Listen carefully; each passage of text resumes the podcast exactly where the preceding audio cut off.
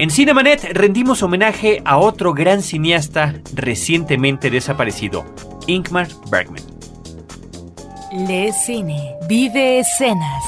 La mejor apreciación de la pantalla grande en Cinemanet.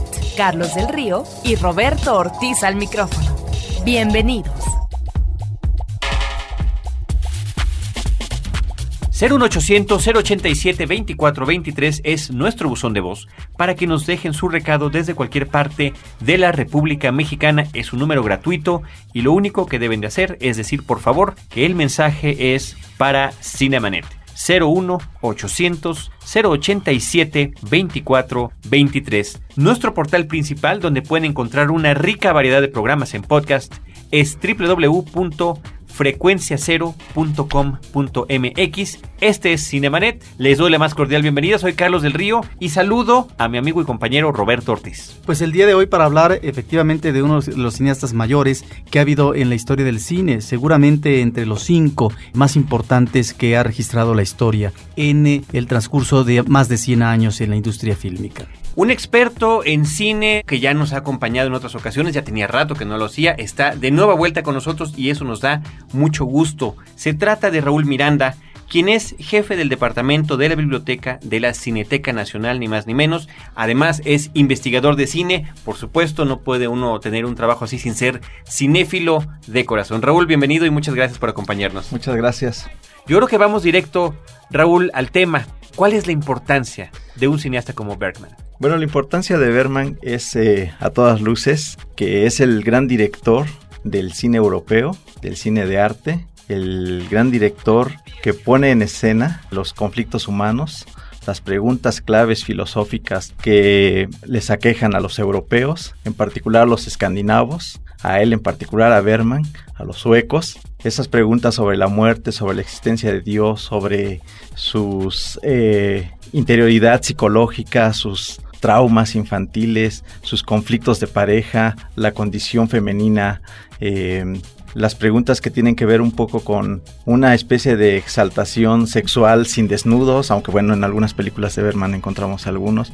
Una dinámica de puesta en escena respecto a unos temas muy peculiares para este director, muy centrados en ciertas filosofías europeas como las de este pensador filósofo Kierkegaard, pero también sustentado en, en la gran cultura bermaniana fincada básicamente en la cultura de la escena teatral, de los grandes dramaturgos, del propio, un propio conacional Strindberg, eh, del danés Ibsen, Chekhov, otros eh, Shakespeare, el mismo Shakespeare también está ahí. Es decir, el mundo del teatro bermaniano llevado ya trasladado a, eh, es decir, de sus afinidades eh, culturales del mundo del teatro, llevado a la puesta en escena cinematográfica. Ya no teatral, sino con una dinámica cinematográfica muy peculiar, un estilo de austeridad y de intensidad psicológica, de diálogos realmente profundos. Un cine que básicamente irrumpe ante el espectador con una fuerza nunca antes vista. Es un creador de un estilo. Antes no se había logrado en términos cinematográficos crear todo este mundo de conflictividad psicológica de, en el cine. ¿no? Ese Berman, el cineasta, se dice del presente, de la hora. Y cuando estamos eh, diciendo esto es que nos estaba remitiendo a la realidad humana en términos de fragilidad. De ahí que sean muy pocos los momentos que encontremos eh, de esparcimiento, de felicidad en los personajes, en las películas de Berman. ¿Acaso algún momento en que vemos eh, una familia de cirqueros en El séptimo sello, una de sus películas ah, más dramáticas? ¿Acaso cuando una mujer moribunda, en donde Berman nos eh, remite como pocos cineastas a la dureza, al encuentro con la muerte y el dolor físico que significa en el caso de una película como Gritos y Susurros, en la parte final observamos un encuentro en los columpios del jardín familiar, que tal vez son esos los únicos atisbos de momentos de calma, eh, plausibles en términos de la felicidad, la comunión con la familia, en este caso con las hermanas, como si la felicidad fuera solamente un cometido de un acto frugal. Son esos los momentos de Berman a propósito de los atisbos de felicidad ante una condición humana, como si estuviéramos ante un terrible juego de ping-pong en donde lo mismo nos está presentando por un lado la vida y la respuesta o el ingreso a la muerte, por un lado lo que es la juventud y por otro lado lo que es la vejez y el acercamiento a la inevitable muerte, o por un lado hacia el matrimonio, la necesidad de amor, pero también la imposibilidad de consumarlo. Entonces, Berman es un cineasta que se inicia eh, desde, pues no muy joven, yo diría que ya tardíamente a los 27 años como cineasta, y tal vez esto tenga que ver con su infancia. Algunos de sus pasajes eh, infantiles los encontramos en ese libro maravilloso que se llama Linterna Mágica, en donde precisamente nos eh, remite que dentro de un contexto familiar muy duro de disciplina férrea, un padre pastor, en donde obviamente está observando desde un principio situaciones que tienen que ver con vida y muerte a propósito de los oficios del Padre, bueno, Berman creo que va a tener como refugio, como posibilidad de encontrar en este escaparate que es la linterna mágica y después un proyector de cine, de poder refugiarse en imágenes y más adelante poderlas eh, traducir a partir del lenguaje fílmico en estructuras de situaciones, de historias y de personajes. Es un director que va siempre de la mano con un trabajo eh, muy certero, muy afinado, muy diestro de los actores. De ahí que también en el caso de Bernan exista la reflexión sobre el cine. Algunas de sus películas donde nos está planteando la gran dificultad de la existencia humana como persona, bueno, también se convierte en eh, uno de los grandes escaparates de lo que es la reflexión sobre el cine mismo. Recordemos que la película se inicia y termina con un proyector de cine, de tal manera que Berman se convierte en uno de los directores más densos, eh, ah, profundos a propósito de este devenir de la existencia que no puede ni mucho menos encontrar su lado más apacible y su lado eh, más ah, brillante, porque siempre está la pesadumbre de la condición humana. Sí, efectivamente, sí es un cine, bueno, de, de, esquemas de conflictos profundamente dolorosos. Sin embargo, sí tiene tonos de humor y Eiberman sí intentaba en algunos momentos hacer comedias. Las comedias que hizo no son las más afortunadas dentro de su filmografía.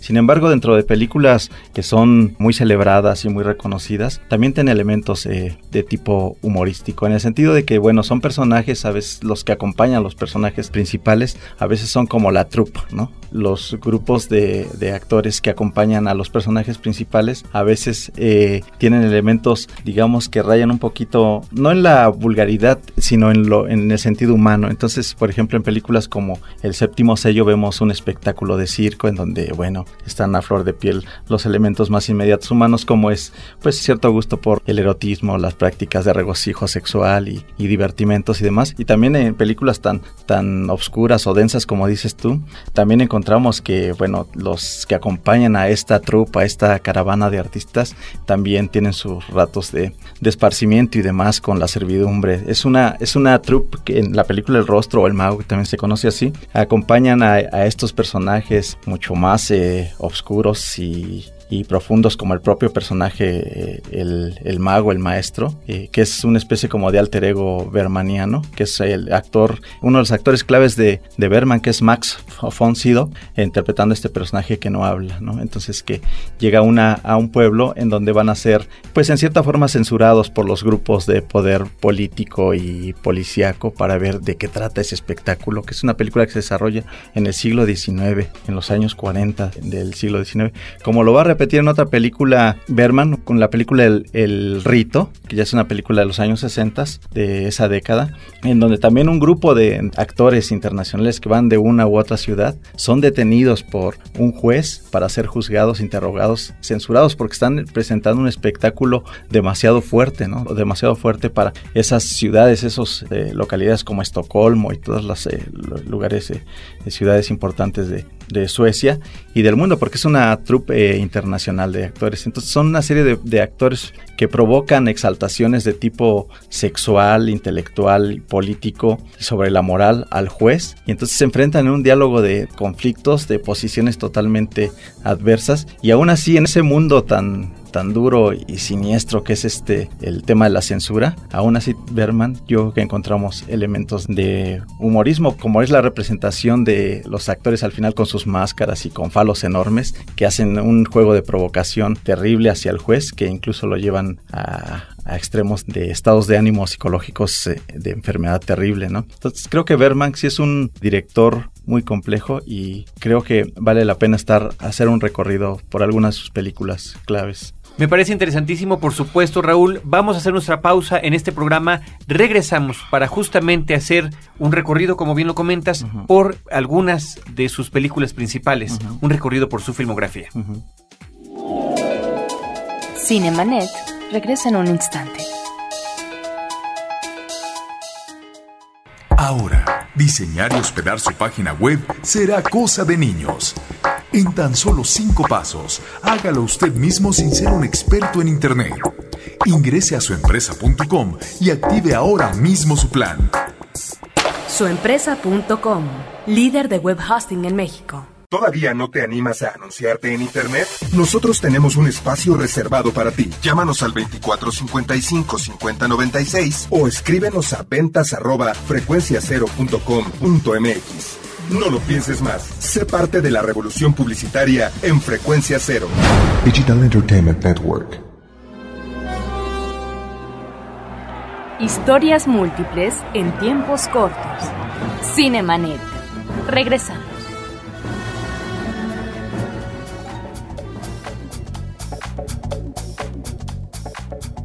Continuamos en Cinemanet la charla con Raúl Miranda acerca del el cine de Ingmar Bergman. Tanto Roberto como Raúl ya nos platicaron algunos antecedentes de la importancia, de la trascendencia de la obra de este autor, algunos datos biográficos que no son de utilidad, pero es importante, como decía Raúl antes del corte, que recapitulemos sobre su filmografía básica. Bueno, algunas de sus películas claves, ya lo mencionaba Roberto, está El séptimo sello y Gritos y Susurros, pero también Persona. En el séptimo sello es un caballero medieval que viene de las cruzadas y se hace una serie de preguntas sobre no la existencia de Dios, sino más bien en el sentido de que él quiere conocer más, la muerte se le aparece, dicen que es el Fausto de Berman, ¿no? El séptimo sello. Se le aparece la muerte y le dice que ya le toca, que ya es hora de, partir y demás, y le pide una oportunidad, no en el sentido de que, eh, se aferre a la vida en sí mismo, porque es eh, una Europa sembrada por la peste y demás, y entonces este caballero le pide a la, a la muerte una tregua, un poco de más tiempo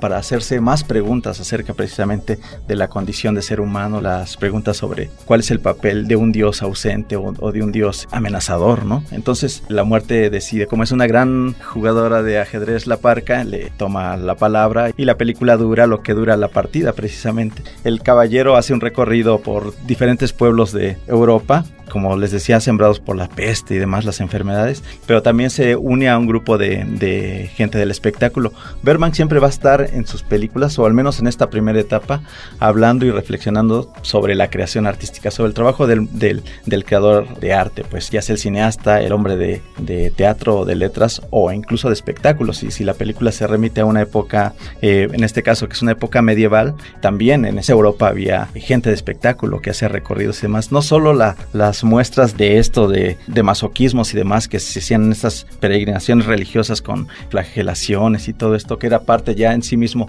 como dicen los que estudian el mundo del espectáculo lejano, que eso ya era una forma de, las procesiones eran una forma de, de espectáculo visual, era como ir al, al, teatro, al cine o ver televisión, es ver una procesión y ver estos grupos, era en sí mismo un espectáculo. Entonces en este mundo entra también un, un grupo de teatro que son pocos elementos, tres o cuatro, que van recorriendo los diferentes pueblos. Y bueno, los espectadores pueblerinos y demás se ensañan con la gente del espectáculo y les arrojan objetos y demás. Entonces es una reflexión de Berman en el sentido de que a veces, bueno, el trabajo del artista y demás, por el vulgo y las personas que no comprenden las manifestaciones artísticas, pues son rechazadas y es una especie como de, de manifestación de Berman. Por eso Berman es un cineasta de, de élite, es decir, para públicos, digamos, no estoy diciendo que no sea para todo público, estoy diciendo que a veces ser un público de élite que le interesan los temas de la muerte, la soledad, los conflictos de pareja autodestructivos, eh, las preguntas que se hacen sobre la propia condición humana del artista y demás, eh, son los temas que eje de, de Berman y a veces eso, ese tipo de temas sí exige cierta, no digamos preparación anímica del espectador, pero sí tener un sedimento cultural que se, se tiene que enfrentar a esas formas de, de propuestas visuales. Ese es el mundo de Berman sintetizado en una película que fue ya muy reconocida, El séptimo sello de 1957, pero le, bueno, vinieron muchas otras. Es un cineasta que tiene alrededor de 50 películas. Mentiría si, si les digo que he visto estas 50 películas, pero sí he visto el grueso de, de las películas más importantes. Algunas, de hecho, ni se, ni se pueden ver de su primer periodo, que es de, centrado muy cercano al, al cine francés, pero también al cine expresionista alemán, el realismo poético francés, que era un cine ya muy pesimista, ¿no? Era un cine pesimista, pero con una puesta en escena y unas posibilidades de recuperación estética y poética a nivel de lo visual que Berman los plantea ahí y son películas realmente deliciosas en el sentido visual. Es falso que Berman sea un director aburrido, al contrario, es un director que realmente conmueve y remueve los estados anímicos de los espectadores.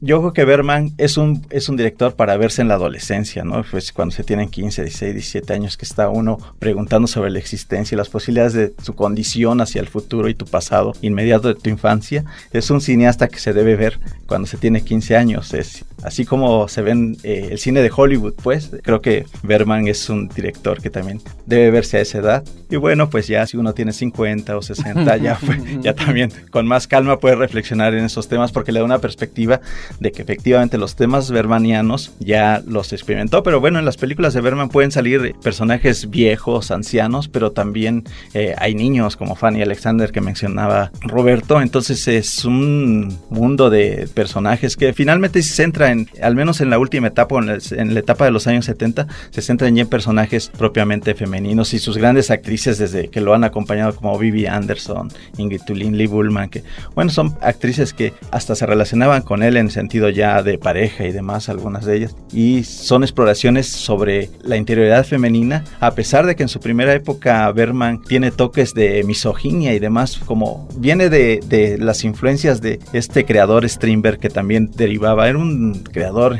increíble que hizo también como Berman, eh, escribió eh, un montón de obras y demás, de, novelas y poemas, pero que todo el pensamiento de Strindberg, que es un pensamiento totalmente eh, sueco en el sentido de ese mundo escandinavo, que es el mundo de los vikingos, que es un mundo muy peculiar para esa región de Europa, porque ellos finalmente, si son cristianos, nunca dejaron de ser eh, pueblos muy duros, muy exaltados en su sentido corporal, y eso lo vamos a ver en el cine de Berman. Todo, todas las manifestaciones de, de dolor y de estallamientos psicológicos y manifestaciones del cuerpo cinematográfico bermaniano están ahí, y bueno, él después implementó una serie de exploraciones de composición y le gustó mucho la exploración que hizo a nivel de, del close-up con personas, los primeros planos de acercamiento sobre los rostros de sus actrices y sus personajes. Eh, en Gritos y Susurros, por supuesto, también lo, lo, continuó y de ahí en adelante ya no, ya no dejó de este estilo, ¿no? De un acercamiento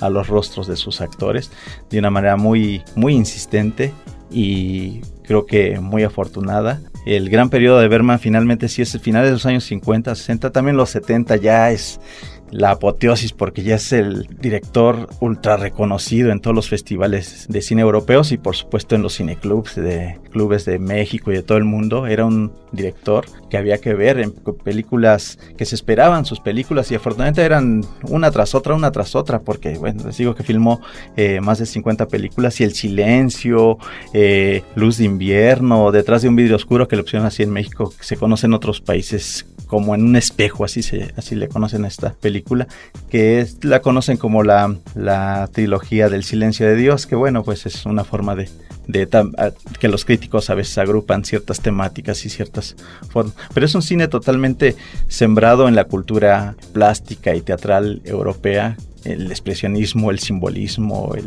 muchas formas culturales y eh, literarias, pero también de la imagen, están ahí en Berman y realmente es un cine con una estética increíble.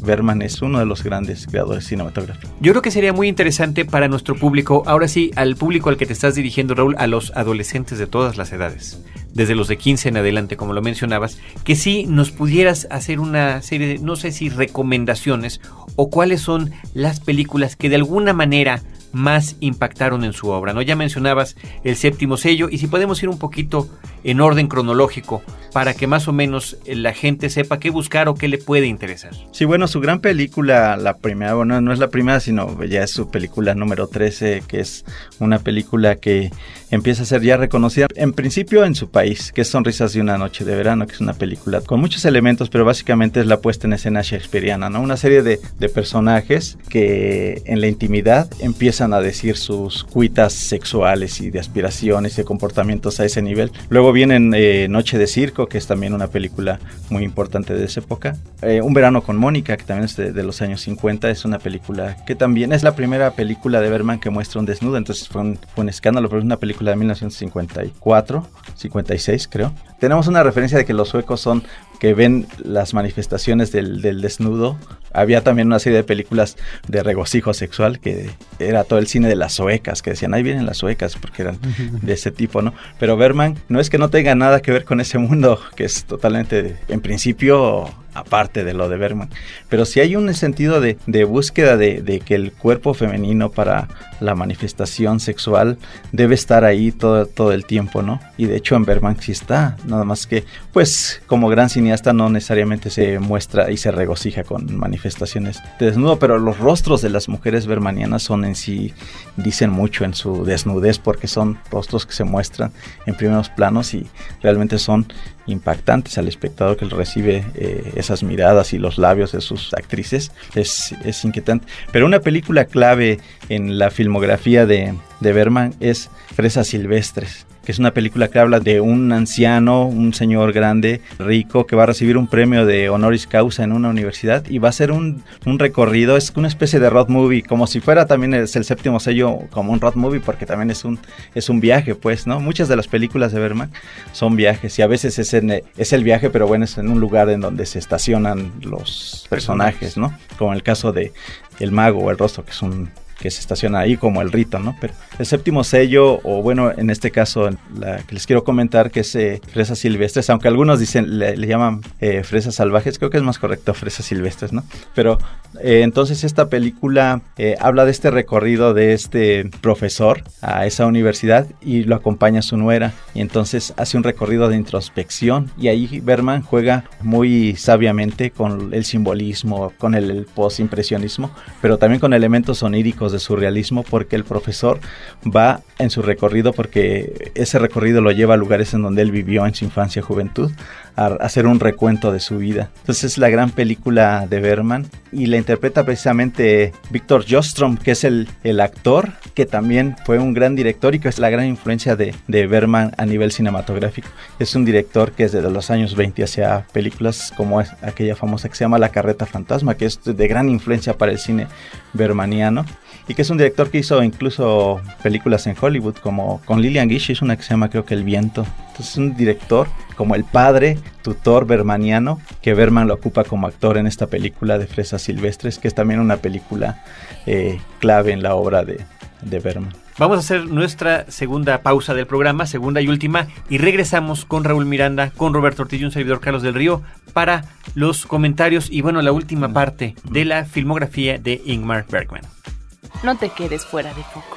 Cinemanet regresa en un instante.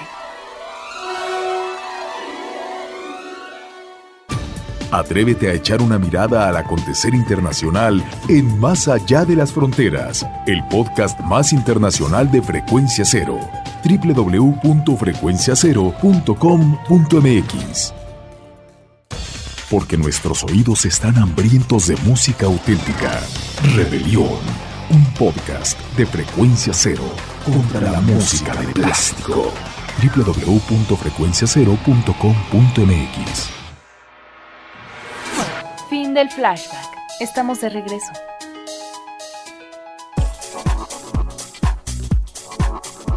Estamos ya en la parte final de este episodio dedicado a Ingmar Bergman, gracias al apoyo además de Raúl Miranda y eh, Roberto Ortiz. Bueno, yo menciono dos películas de los 70 en estos momentos, Gritos y Susurros, 1971, que es eh, una película formidable.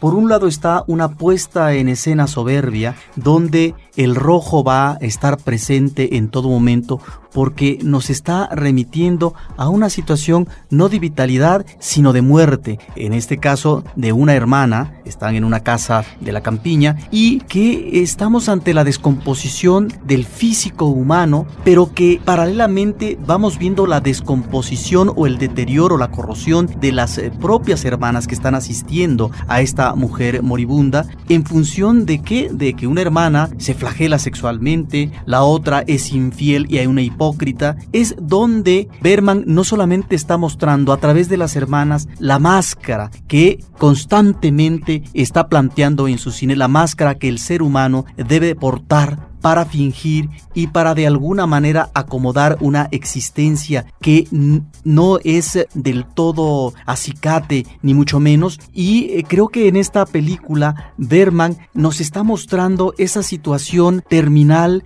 eh, grave que es el ingreso a la muerte. Es en ese sentido una de las eh, películas más conmovedoras, terribles con respecto a esta presencia y este dolor físico, esos estertores en los últimos momentos de la existencia humana. Creo que es una de sus grandes obras, Gritos y Susurros, y por otra parte también de los 70 mencionaría Sonata de Otoño, una cinta de 1978, donde él recupera para el cine a una formidable actriz eh, sueca, Ingrid Bergman, y que nos eh, plantea, como ya en ocasiones anteriores, esta relación difícil de los padres con los hijos. En este caso, una madre pianista famosa que se reúne con una hija que es Liv eh, Ullman y el reclamo que se hace es una especie de letanía constante esta película donde la hija ya mayor le tiene que estar insistiendo, refrescándole en la memoria durante esa convivencia momentánea durante una temporada para decirle que ella fue la que bloqueó desde un principio la posibilidad de una vida saludable desde la infancia, como también en la adolescencia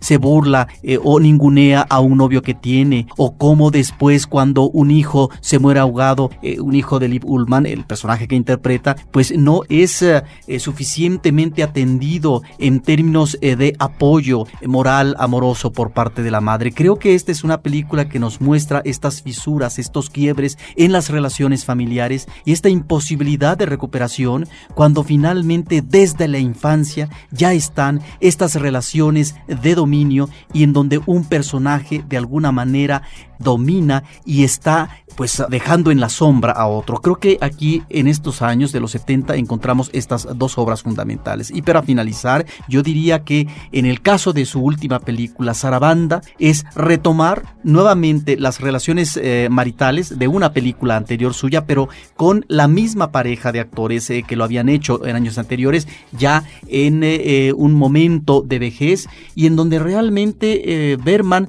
creo que esta es una de sus también grandes obras, muestra una relación eh, de separación por parte de esta pareja en matrimonio hace algunos años y en donde es implacable en su mirada con respecto a la posibilidad de que realmente el matrimonio sea la solución en términos de convivencia feliz y de poder eh, lograr asumir convenientemente la existencia humana. Sí, bueno, para Berman ya en los años 70 es una época en donde ya es un consagrado, ya hizo sus grandes películas, las películas claves. Sin embargo, bueno, va a seguir haciendo extraordinarias películas. Como tú mencionas, Sonata de Otoño sí es una, una de sus obras también claves ya de ya muy próximo a cuando él va a abandonar su producción prolífica, ¿no? De cine. Esta película del, del 78 que curiosamente Hitchcock cuando la fue a ver al cine estaba muy pendiente de, de Ingrid Bergman. Decía, voy a ver qué hizo este señor con, con esta bella, ¿no?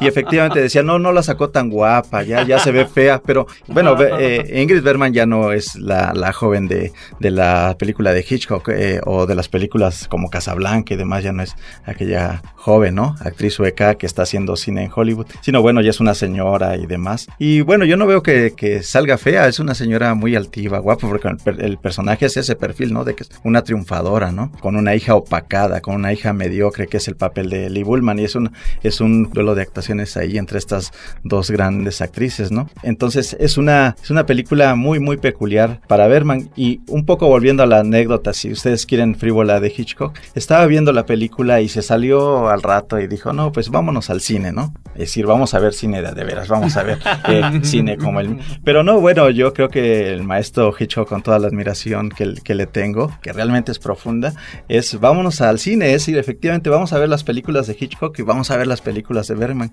En la década de los 70 también había una película, bueno, muchas, eh, cara a cara y era como otra de Berman, ¿no? Pero eh, El huevo de la serpiente es una película que ya se fuera de, de su país, acosado por los... Eh, el fisco. El fisco y demás, que le decían que debía un dineral, etcétera. Ya después los suecos se arrepintieron porque Berman era, pues, en cierta forma como... El maestro. Sí, bueno, del cine y pues, un, un baluarte cultural muy significativo para la cultura sueca y aparte yo creo que hasta de divisas porque es la, la gran productora Svenks Film Industry, que es la productora sueca donde hizo Berman casi todas sus películas, pues sea como sea, generaba divisas porque cuando les compran las películas de Berman en el extranjero para televisión y demás, bueno, entra dinero al país. Fue un error yo creo que del fisco ahí. Y bueno, él se sintió acosado y, y apareciera ser que hasta ya presentía eso porque en películas anteriores se siente acosado por los sistemas del Estado, ¿no? Y demás políticos. Y entonces en esta película de que hace en Alemania, en Alemania Federal, que se llama El huevo de la serpiente,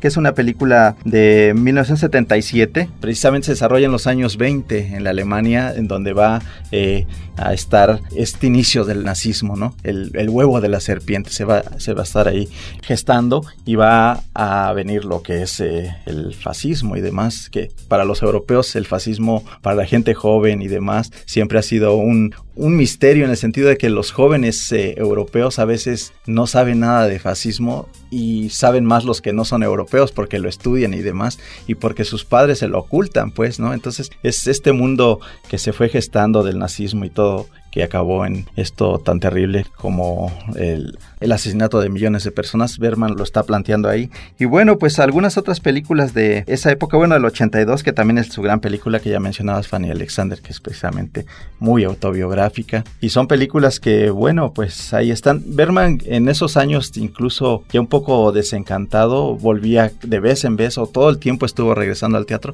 pero ahí de una forma decidida, incluso ya estuvo experimentando, como en esta película de la las marionetas con también un uso del color peculiar y demás, pero trabajó mucho en televisión y muchas de sus películas ya son para televisión, incluso la gran película famosa del conflicto de pareja entre intelectuales que hasta se golpean, es decir, eh, no, no solo se golpean entre las clases más humildes, sino también entre intelectuales, las parejas llegan a, los golpes en esta película que se llama Escenas de un matrimonio, que es una película hecha para televisión, pero bueno, que se ha exhibido en cine y demás, se exhibía en, en las muestras de, de cine de aquellos años.